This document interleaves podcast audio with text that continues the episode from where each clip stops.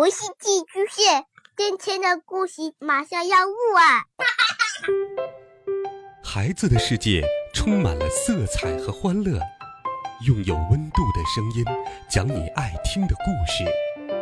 白羊叔叔和大明的晚安故事。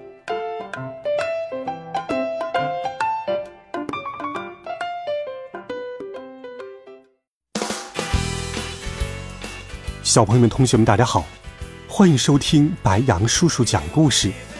今天，白羊叔叔继续给你准备了世界经典童话《小飞侠彼得潘》。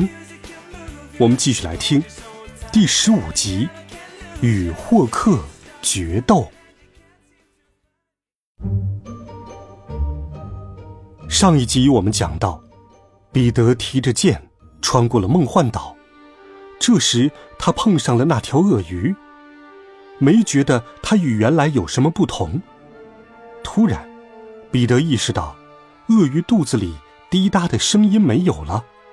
他很快就明白，准是钟停了下来。彼得没有时间考虑鳄鱼突然失去那种声音后的感觉，他得设法从这儿过去。他想方设法弄出滴答的声音来。让他相信，他也是一条鳄鱼，那就没事儿了。他装的太像了，鳄鱼反倒跟着他走。不知他是为了找回失去的滴答声，还是以为这种响声就是他的朋友。彼得顺利的来到了海中，跳入了水里，他的双腿扑打着海水，他都快忘记自己是在水中。陆地上的动物有不少可以在水中活动的，不知人类中还有谁的水性可以和小飞侠彼得相比？他一边游一边想着，一会儿要和霍克决战的事情。他的嘴里还在不停的模仿出滴答的声音，最后连他自己都忘了，他在不断的发出滴答声。他没有想到的是。正是靠着模仿鳄鱼的滴答的声音，他才上了海盗船。他得意极了，心想：“我多么聪明啊！”彼得潘冲着伙伴们打了一个手势，就悄悄的溜进了后舱里。他在后舱里不断的打晕一个又一个海盗。船上的海盗开始慌了。霍克船长对他们说道：“现在开始报数，一、二、三、四、九，头又少了一个。”接着，他们一个接一个的叫嚷起来：“头，这条船要完了，我们的人在不断的失踪。”此刻，孩子们不禁欢呼起来。霍克差点把这帮小俘虏给忘记了，他转向孩子们。不由自主的高兴起来。伙计们，现在我有一个好主意，打开舱门，让这些小东西进去，看看是谁在捣乱。海盗们按他的吩咐去做，心里也很佩服。海盗们都静静的听着船舱里的动静，可这一会儿，船舱里没有任何动静了。彼得悄悄地找到了钥匙，给孩子们打开了锁。他们偷偷地爬了出来，拿出能找到的武器。彼得打手势让他们藏好，自己悄悄地爬到船顶，割断了温迪的绳子。这时，没有比他们一起飞走更容易的了。但彼得的心中一直有一个想法，那就是跟霍克船长决斗。船舱里没有任何动静，霍克船长又大声喊了出来：“快把这个女孩子扔到海里去！这回可没有人能救你了。”“不，有人来救我。”温迪说。“呃，谁？”“彼得潘。”彼得潘掀开了斗篷，所有的海盗都明白了，原来刚才是彼得潘在船上捣乱。上啊，孩子们！